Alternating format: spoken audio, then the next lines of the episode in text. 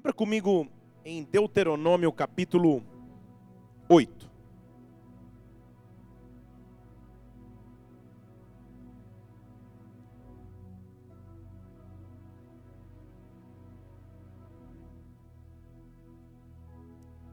Deuteronômio capítulo 8. Eu vou ler o versículo 7. Essa era uma promessa de Deus para os seus filhos em Israel, que eu quero profetizar sobre as nossas vidas também. Porque o Senhor teu Deus está te introduzindo numa boa terra, terra de ribeiros de águas, de fontes, de nascentes, que brotam nos vales e nos outeiros. O Senhor teu Deus te está introduzindo numa boa terra terra de ribeiros de águas, de fontes, de nascentes que brotam nos vales e nos outeiros. Vamos orar. Pai, nós estamos aqui em tua presença nessa noite porque te amamos. Porque amamos a tua presença, Deus, não, é, não há nada melhor do que a tua presença, do que a tua glória, do que o derramar do teu Santo Espírito sobre nós. E quando estamos em tua presença, eu sei, meu Deus, cultuando o teu nome, eu sei que a tua glória se manifesta. E eu peço, continue a manifestar a tua glória em nosso meio nesta noite, Pai. Dá ordem aos teus anjos ministradores e acampa ao nosso redor e de redor aqui, meu Deus que a palavra que for ministrada possa penetrar e tocar os corações, que vá além da alma, do corpo e fale de espírito a espírito. Nós queremos te engrandecer nessa noite, te dando toda a honra e toda a glória, dizendo que tua é a soberania, teu é o controle e tudo que acontecer neste local, Senhor, só é devido a ti, só é devido a honra e glória a ti. Por isso vem neste lugar, tu que és a nossa fonte de vida, de esperança, tu que és o nosso refrigério, tu que és a estrela da manhã o nosso príncipe da paz. Manifesta-te aqui em nosso meio, Senhor. Olha cada pessoa que entrou neste lugar. O Senhor conhece a realidade de cada um dos teus filhos aqui. E eu te peço, fale de forma sobrenatural, fale de maneira profunda. Usa a minha vida nesta noite, Pai. Nós nos apresentamos a Ti. Que o teu reino venha neste lugar. Que a tua vontade seja feita agora na terra como no céu. Em nome do Senhor Jesus Cristo. Amém e amém. Aplauda o Senhor aqui nesse lugar e. Aleluia. É preciso que entendamos a profundidade desta promessa barra profecia que Deus estava fazendo para os seus filhos em Israel. Ele olha para os seus filhos e diz: Eu estou te introduzindo numa terra boa. Falar isso para pessoas que passaram anos sob o regime de escravidão no Egito era uma baita promessa. Falar isso para aqueles que haviam tido como figura ou como referencial de terra somente o massacre e os abusos sofridos no Egito, era uma promessa sobrenatural. Prometer uma boa terra para um povo que nunca tinha tido terra era algo demais. Mas a Bíblia e Deus vai além no nível de promessa para os seus filhos em Israel. E ao mencionar essa outra promessa, só é capaz de entendermos, ou isso é muito capaz de entendermos pela realidade que vivemos agora. Estamos numa fase de seca, numa fase de racionamento de água, numa fase onde dioturnamente faltam-se água em algumas residências e casas. E para um povo que vivia na constante ausência de água, num povo que vivia no deserto, esperando por um momento de provisão, Deus promete então a eles fontes de águas. Deixa eu dizer de novo: fontes de águas. Ele diz: Eu vou levá-los para uma terra, onde nessa terra vocês vão ser capazes de achar fontes Prometer fonte de água para um povo que vivia no deserto era mais ou menos prometer resposta, prometer um novo tempo, prometer recomeço, prometer continuidade de existência. Para um povo que vivia no deserto, dizer vocês vão encontrar fonte de água, é como se dissesse a sobrevivência está garantida. Vocês saíram da escravidão e até chegarem na terra prometida, enquanto não chegarem, a sobrevivência está garantida. Quando Deus promete fonte a alguém, Ele está prometendo respostas. Nós somos um povo que serve um Deus capaz de prometer fontes.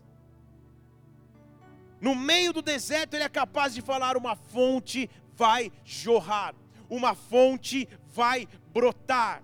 Eu quero falar nessas próximas quartas-feiras quais são as fontes que Deus traz para os seus filhos.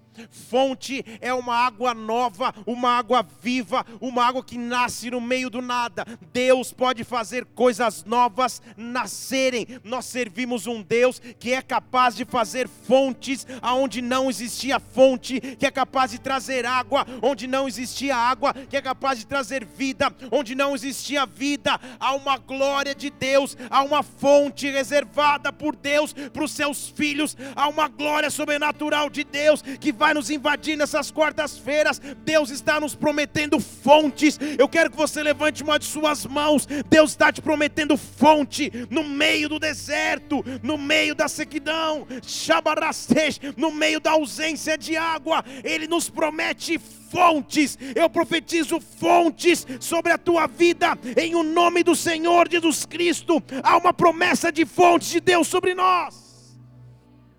Ele diz: Eu estou te introduzindo numa terra boa, cheia de ribeiros de águas e de fontes. É como se ele nos prometesse chegar em algum lugar e de repente você descobre que ali há uma vida nova nascendo, ali há uma esperança nova nascendo. Quando Deus nos promete fontes, a primeira fonte que Ele nos promete é a fonte que termina com amargura. Deixa eu falar de novo para algum ser vivo. Tá, amém. Atenção, voltando o DVD. Irmãos, quando Deus nos promete fontes, a primeira fonte que Ele nos promete é a fonte que acaba com a amargura. Aleluia, bem espontâneo assim. Fonte que acaba com a amargura. Lá em Êxodo capítulo 15, versículo 22. Você conhece essa história?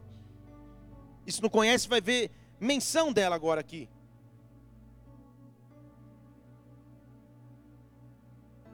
mostra como o relacionamento dos filhos de Deus no deserto com a água era muito importante.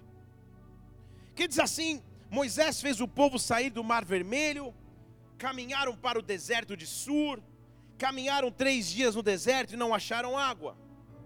Chegaram a Mara, não podiam beber as águas, porque as águas eram amargas, amargura. Por isso o lugar se chamou Mara a fase de circunstância em nossas vidas, onde o deserto é tão intenso e quando você esperava que ele produzisse vida, ele não produz, que ao invés de deserto ele se chama amargura. Mara, amargura, fase difícil, fase complicada, amarga. E o povo estava diante das águas amargas, você sabe a história. Não é sobre ela que eu vou pregar. Deus dá uma instrução a Moisés, ele pega um pedaço de árvore, joga nas águas, eu até já preguei sobre isso aqui. Mas o que me chama a atenção é que depois que a página vira, depois que esse capítulo da amargura acaba e eles vão embora do local chamado amargura, Deus tem a eles um novo tempo. E eles chegam no local, versículo 27 de Êxodo 15, eles chegam até Elim.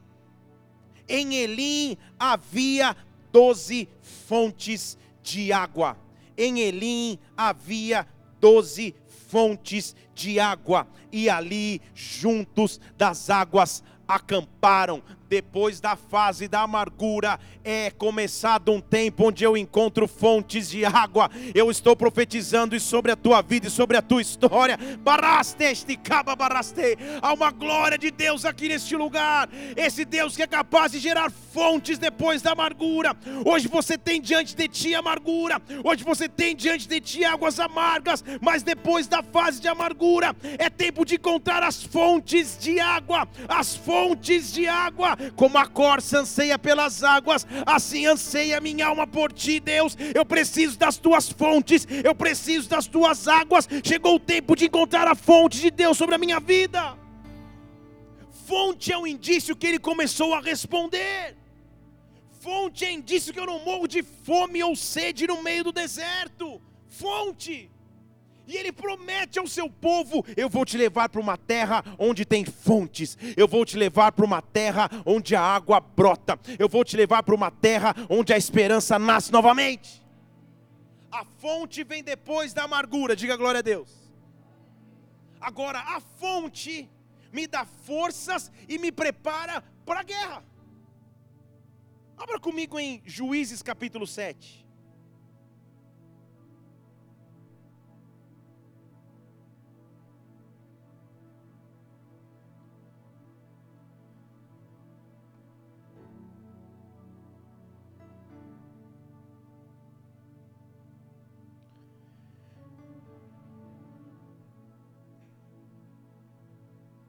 É impossível entrar em guerra se você estiver fraco, desnutrido, desanimado, desmotivado, tudo, todos os atos que você possa encontrar. É muito difícil entrar em guerra assim. E Deus sabia isso quando visitou o seu povo através de Gideão.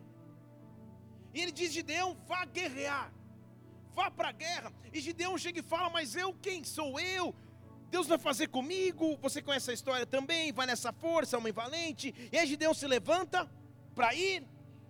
E em Juízes 7, versículo 1, diz assim: Então Jerubaal, que é na verdade Gideão, e todo o povo que estava com ele estava se preparando para a guerra, levantaram-se de madrugada e acamparam perto da fonte. Estão comigo aqui ou não? Estão lendo? Acamparam perto da fonte de Arode, o arraial de Midian estava na banda do norte, perto do outeiro de Moré, no vale. Quando Deus nos leva para sentar do lado da fonte antes da guerra, é porque Ele quer nos preparar, nos ensinar, nos escolher e nos separar para si. A fonte de Arode para o povo em Gideão foi o local de preparo de escolha, de treinamento. Foi ali perto que ele começou a selecionar o povo. Quando Deus nos leva para a fonte, é porque Ele quer nos preparar para as guerras que temos que enfrentar. Fonte não significa ausência de guerra, mas significa o preparo para a guerra. Deixa eu falar de novo. Fonte não elimina as guerras, mas me prepara para as guerras para as guerras que eu tenho no dia a dia, para os desafios que eu tenho no amanhã. Quando eu chego diante de uma fonte, quando eu sento do lado de uma fonte, essa fonte começa a me alimentar para a batalha. Deus está me preparando para guerrear, Deus está me munindo para a guerra. Eu não peço que as guerras fujam ou que as guerras sumam, mas eu peço forças a Deus para enfrentar as batalhas e as guerras. A Bíblia diz que eu teria aflições, mas que eu deveria ter bom ânimo, então eu preciso encontrar uma fonte, eu preciso encontrar uma fonte. Deus vai me levar para a sua fonte nesta noite onde eu preciso de água, de direção, Deus vai fazer um encontro comigo. Qual deve ser a minha fonte? Não vamos nem muito longe para descobrir que fonte é essa. Salmo capítulo 1, versículo 1. Bem-aventurado o homem, foi lá, que não anda segundo o conselho dos ímpios, não se detém no caminho dos pecadores, não se assenta na roda dos escarnecedores, mas tem o seu prazer na lei do Senhor e na sua lei medita de dia e de noite. Este homem é como alguém, uma árvore plantado junto à fonte. Estão comigo aqui? Uma árvore plantada junto às águas. E se ele está plantado, ele dá o seu fruto na estação própria, sua folha não cai e tudo que fizer prosperará.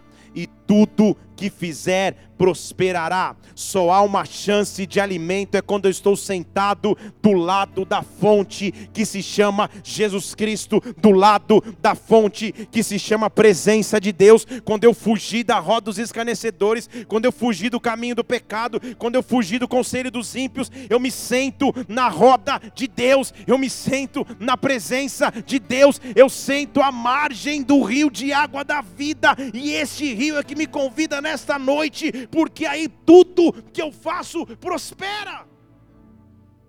Então, para encontrar a fonte verdadeira, eu tenho que analisar a minha própria vida. Eu tenho que olhar aonde na minha vida eu já estou ouvindo conselho de ímpios. Onde na minha vida eu já me detive no caminho do pecado? Onde na minha vida eu já estou sentado na roda dos escarnecedores?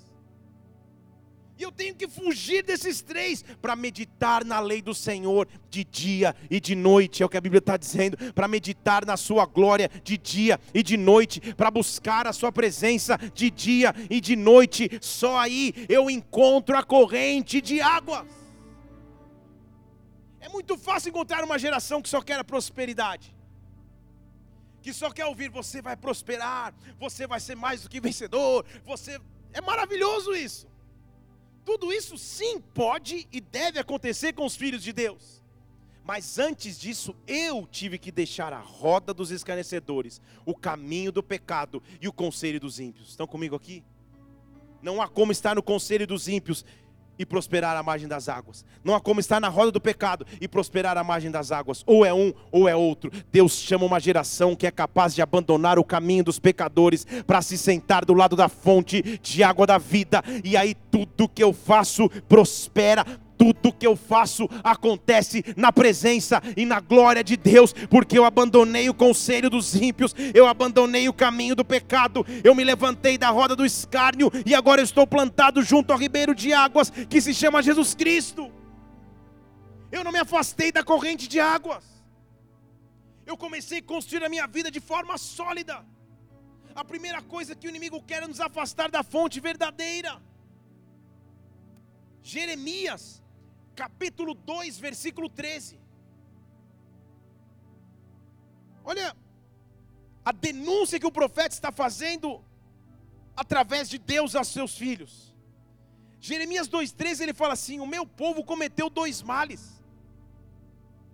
A mim me deixaram o manancial de águas da vida e começaram a construir cisternas, poços rachados. 13, 13. Jeremias 2,13. O meu povo cometeu dois males. Isso. A mim me deixaram o manancial de águas da vida e cavaram para si cisternas, poços rachados que não retêm mais as águas. O que ele está dizendo é que quando você se afasta do manancial de água da vida, você pode até achar que está construindo a sua vida, mas na verdade está construindo um poço rachado, não retém mais as águas, não retém mais os recursos, não retém mais a paz, não retém mais a alegria, não retém mais a motivação, não retém mais a disposição. A única maneira de construir um poço que retém as águas é se eu estou junto do manancial de água águas da vida, e o nome dele é Jesus Cristo. É para ele que eu vou, é nele que eu vou me plantar, é com ele que eu vou habitar. Nesta noite eu construo a minha fonte e a minha vida ao redor daquele que é o manancial de água da vida, Jesus Cristo. Ele é minha fonte de vida. Feche seus olhos só por um instante. Eu quero que você refaça seu compromisso com Deus. Se essa é a tua situação, Senhor, eu quero me plantar perto de Ti. Eu quero me plantar perto de ti. Eu não quero construir cisternas rachadas, Pai. Eu não quero construir poços rachados, Senhor. Me ajuda a reter as águas, mas plantado em ti. Plantado em ti. Espírito Santo, eu quero encontrar as tuas fontes. Eu preciso e eu vou encontrar as tuas fontes, Pai. Olhe para mim aqui. Nós servimos um Deus que é capaz de fazer fontes brotarem. Eu esperar alguém falar amém. Um Deus que é capaz de fazer fontes brotarem. Pense nas áreas da sua vida que você precisa de fontes aí. Áreas que o racionamento pegou bravamente. Ter água é necessidade básica e você só percebe a necessidade mesmo quando você abre a torneira e a água não pinga. E ainda estou falando de torneira, não estou nem falando quando você entra no toalete e percebe que não tem água.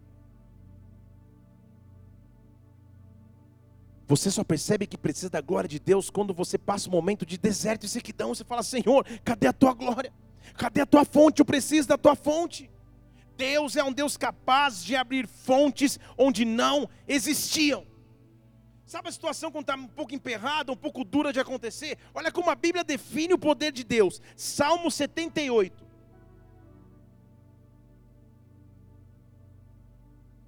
Salmo 78, versículo 15. Olha o que ele diz de Deus.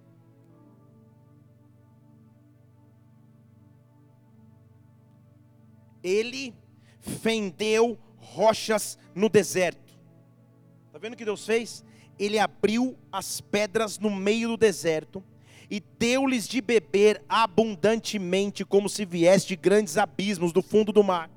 Da penha, da rocha, ele fez sair fontes, fez correr águas como rios. Ele da rocha fez sair fontes e fez correr águas como rios. Nós temos um Deus, meu irmão, que é capaz de abrir rochas no meio do deserto. E quando você olha essas rochas, essa rocha começa a sair a água, dessa rocha começa a sair a água que você precisa. Rabasteste, cababasteste. Jesus Cristo, a pedra que os edificadores rejeitaram, veio a ser a pedra angular da minha vida. Quando ele estava em cima da cruz do Calvário, um soldado perfurou a sua lateral e da sua lateral saiu o sangue, mas também saiu água. A rocha foi ferida na cruz por mim e por você. A água da vida que eu preciso, Ele já conquistou na cruz por mim. O sangue me livrou dos pecados e a água da vida,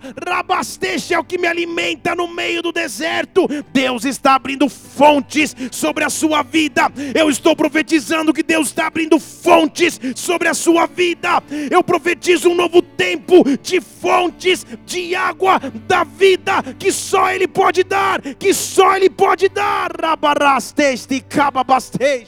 Olha o que a Bíblia diz em Apocalipse 22, como a Bíblia termina. Olha o término da Bíblia, Apocalipse 22, vamos ler lá no versículo 1. Então ele me mostrou um rio, um rio, um rio de água da vida claro como um cristal, e o rio saía do trono de Deus e do Cordeiro. Deixa eu falar de novo. O rio saía do trono de Deus e do Cordeiro. Quem está jorrando água até hoje sobre mim, sobre você? O Cordeiro que foi morto pelo meu e pelo teu pecado. Lá no trono de Deus flui um rio de água da vida, mas não flui só do trono, agora flui do Cordeiro, agora flui do Cordeiro, agora flui do Cordeiro. Foi por isso que na festa das águas ele falou: se você crer em mim, do teu interior também vão fluir rios de água da vida, porque fluiu nele, agora pode fluir em mim, através de mim. Deus está brotando fontes no deserto, Deus está rompendo as, as cadeias, as pedras, as durezas da vida para que comece a fluir um rio. Há uma fonte em quem eu tenho que confiar. Do meu interior podem fluir rios. Quando eu olho para uma circunstância e acho que não dá mais, que cheguei na sequidão total, que cheguei na ausência de respostas total, eu tenho uma fonte para quem recorrer. E a Bíblia me diz que dentro de mim tem uma fonte. Eu falar de novo. Dentro de mim tem uma fonte. E eu quero te mostrar que na fase de maior sequidão, aonde é que você vai ser atacado? De acordo com a Bíblia, tem um local em mim onde as fontes fluem. Provérbios 4, 23. Guarda com diligência, põe aí, o teu coração, porque do teu coração procedem as fontes de vida. Estão comigo aqui? Guarda o teu coração, não é uma recomendação bíblica para você, é o cardiologista, não é isso que ele está dizendo. Coração, quando ele fala no Antigo Testamento, ele está falando do centro das tuas emoções.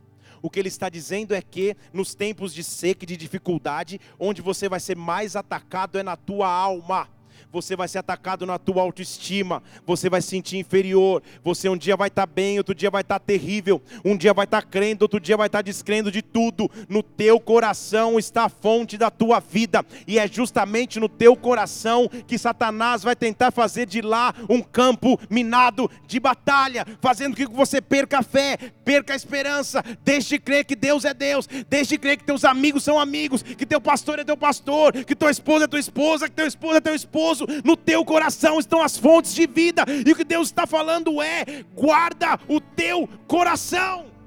Talvez é por isso que a Bíblia diz: Eu te pus como um selo sobre o meu coração.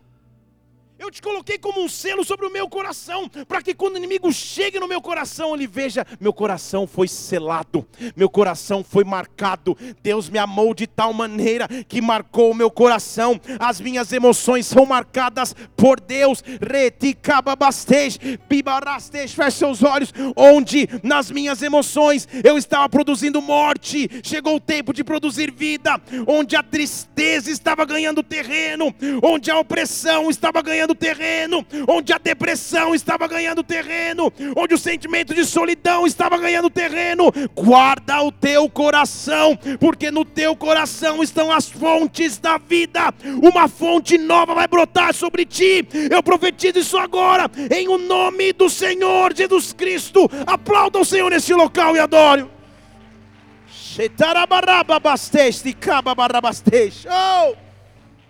Pastor, então me dê a receita cardiológica para guardar meu coração. Ok, darei. Provérbios 13, 13. Assim que eu começo a guardar o coração. Provérbios 13, 13 diz assim: O que despreza a palavra traz sobre si destruição, mas o que teme o mandamento será recompensado, galardoado. O ensino do sábio é fonte de vida para nos desviar dos laços da morte. Estão comigo aqui? Então ele associa a fonte de sabedoria ao estudo da palavra, ao temor aos mandamentos da palavra. Ele está dizendo: se você se afasta da palavra, você mesmo está trazendo sobre si destruição. Mas quando você passa a temer o mandamento ou meditar na palavra, você é recompensado. Se você é ensinado de maneira sábia, você tem uma fonte que te desvia dos laços de morte. Provérbios capítulo 14, versículo 26 como eu guardo meu coração, como eu guardo essa, guardo essa fonte que Deus me deu no temor do Senhor. No temor do Senhor, afirme confiança. Os seus filhos terão lugar de refúgio. Quando eu temo ao Senhor, eu tenho confiança. Quando eu temo ao Senhor, eu sei que Ele é maior do que os meus problemas. O temor do Senhor, versículo 27, é fonte de vida para o homem se desviar dos laços da morte. Então ele está dizendo: guarda o teu coração. Como? Temendo ao Senhor e confiando na Sua palavra. Como? Estudando a Sua palavra no temor do Senhor. Não há nenhuma outra fórmula a não ser essa.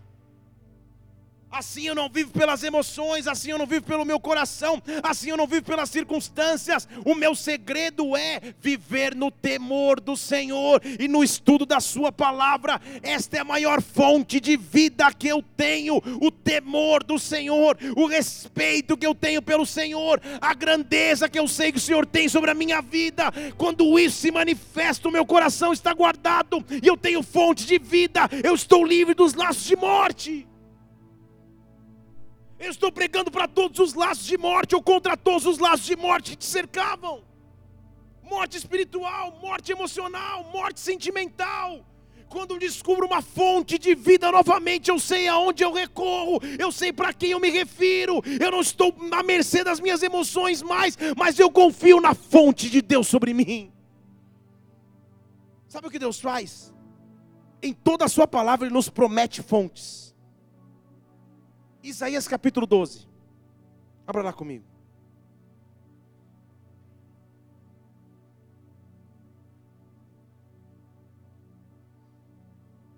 Eu quero profetizar sobre a tua vida.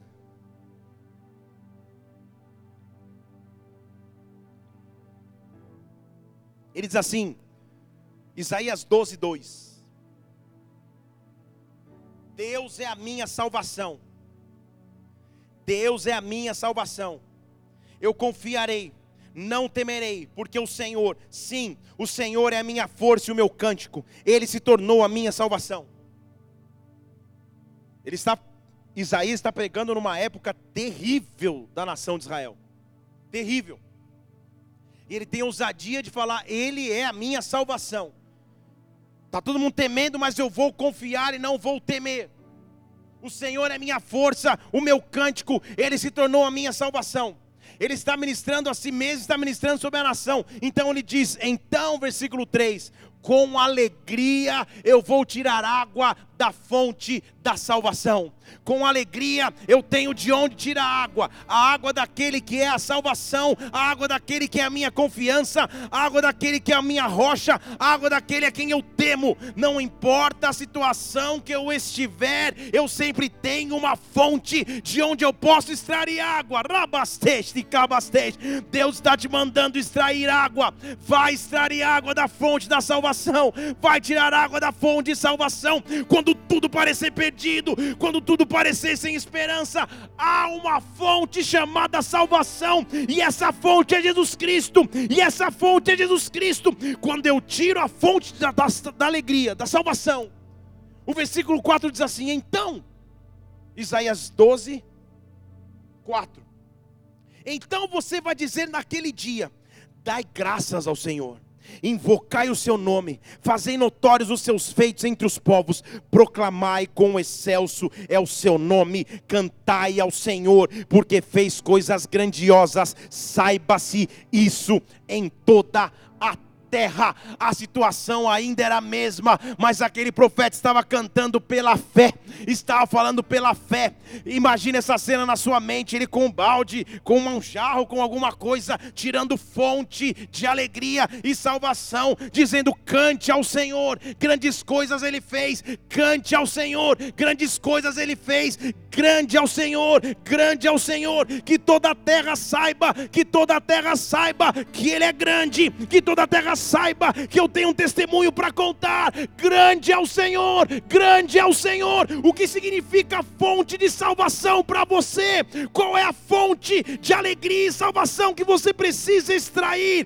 Eu declaro: grande é o Senhor, grande é o Senhor. Ele é capaz de mudar a minha história, ele é capaz de mudar a minha sorte, ele é capaz de mudar a minha vida. Grande é o Senhor. Eu estou plantado junto às águas. Grande é o Senhor. Ele fez coisas coisas grandes sobre mim. Aplauda o Senhor nesse lugar e adore. Oh.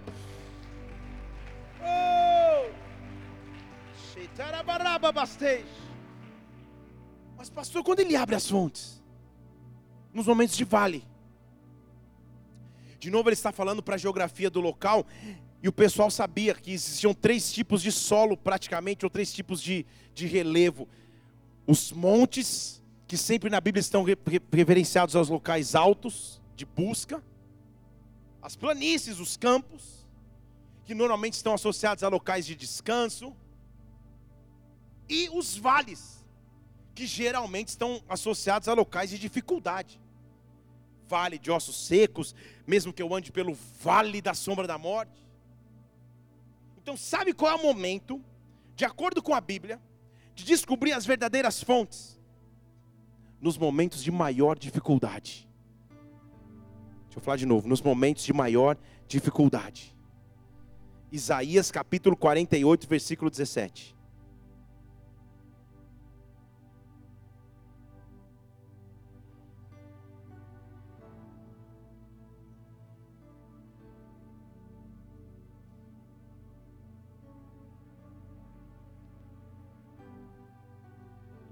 Os pobres e necessitados buscam água. E não há. Sua língua já está seca de sede. Sua língua secou porque não há água. Mas eu, o Senhor, os ouvirei. O Deus de Israel, eu não os desampararei. Deixa eu falar de novo, porque Deus está falando com pessoas aqui os pobres e necessitados procuram água, mas não encontram, sua língua se seca de sede. Mas eu, o Senhor, os ouvirei. Eu, o Deus de Israel, não os desampararei. O que eu vou fazer? Eu vou abrir rios nos altos desnudados. Eu vou abrir fontes no meio dos vales. Eu vou abrir fontes no local mais difícil. Eu tornarei o deserto num lago de água e a terra seca vai se transformar em mananciais. Nós temos um Deus que não se importa com as circunstâncias, com a realidade ao nosso redor. Pode ser monte, pode ser vale, pode ser planície. Ele é capaz de fazer fonte em qualquer terreno e Deus está abrindo fonte no meio dos vales. Deus está abrindo fonte no meio dos vales, o deserto se transforma em água, a terra seca se transforma em mananciais. Levante uma de suas mãos aqui. Eu quero profetizar sobre as nossas vidas, fontes no meio dos vales, terra terra seca em mananciais. Nós temos um Deus que é capaz de fazer fonte de vida onde a vida não existia mais. Em o nome do Senhor Jesus Cristo, que as fontes no meio dos vales comecem a jorrar sobre as nossas vidas. Oh, oh, porque Ele é capaz de prometer fontes? Porque Ele é capaz de dizer: Eu sou um Deus que faz fontes? Porque olha como se define em João capítulo 4, versículo. Põe no 13 um pouco antes, vamos ver o que está escrito no 13.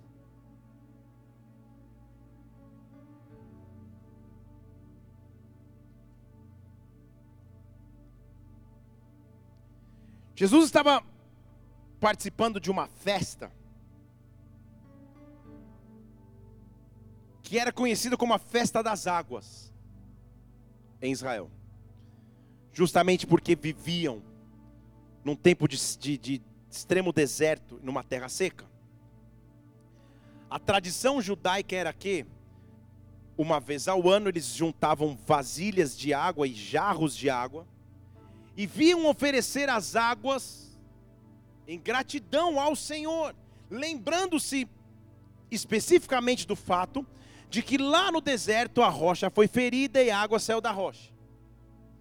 Jesus está olhando aquela festa e ele fala: Olha, a partir de hoje eu vou mudar essa festa. Se você beber dessa água aí que vocês estão celebrando, aí sim o versículo 13, vocês podem até beber dessa água, mas vocês vão ter sede de novo.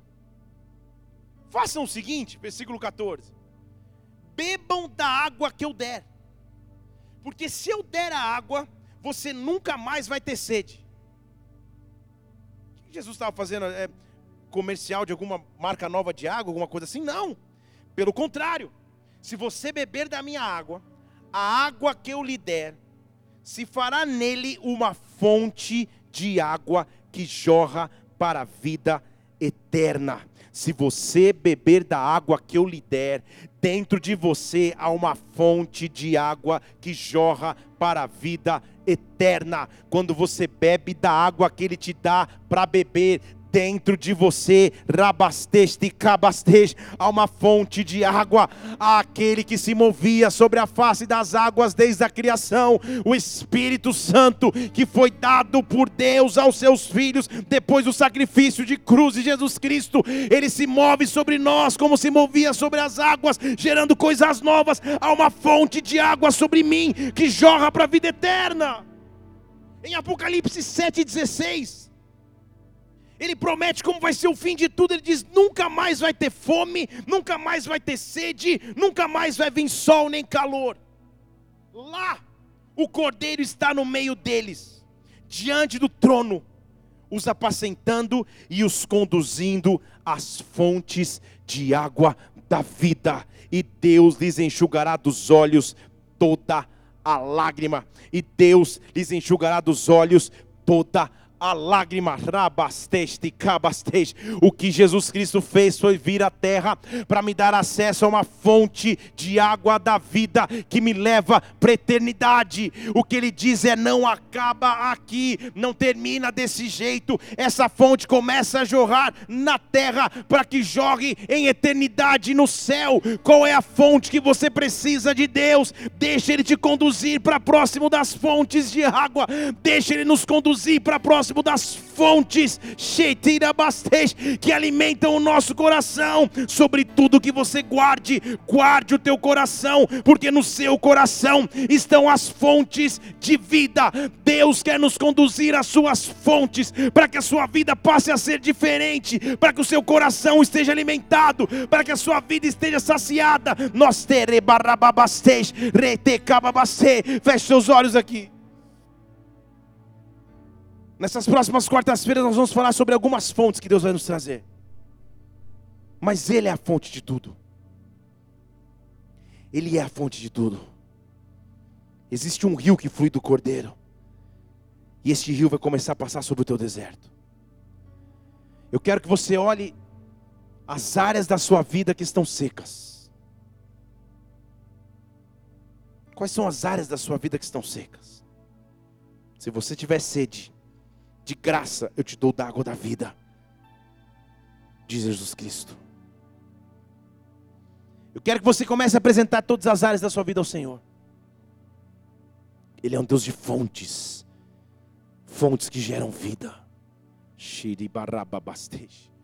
Onde no seu coração havia sequidão, onde no seu coração havia tristeza, onde no seu coração havia ausência de vida que as fontes de vida comecem a jorrar, que as fontes de vida comecem a jorrar, que as fontes de vida comecem a jorrar, que as fontes da vida de Deus comecem a jorrar.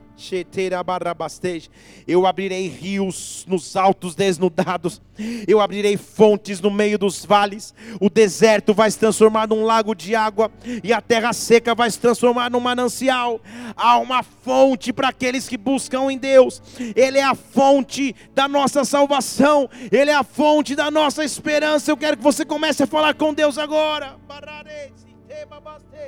Nós vamos começar a adorar ao Senhor agora.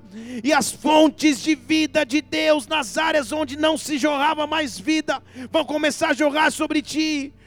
Apresenta a tua vida diante do Senhor agora. Espírito Santo, jorra sobre nós.